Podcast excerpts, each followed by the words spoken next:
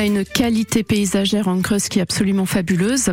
Alors bien sûr, il y a des jardins remarquables qui sont connus comme euh, l'arboretum de la Cédelle qui mettent en plus en place régulièrement des animations, des rencontres. C'est fabuleux. Le Valmaubrune qui est juste à côté de Guéret, pareil, qui a un cadre complètement différent, qui est beaucoup plus euh, axé euh, sur l'aspect sous-bois parce qu'il y a une collection de fougères qui est absolument remarquable.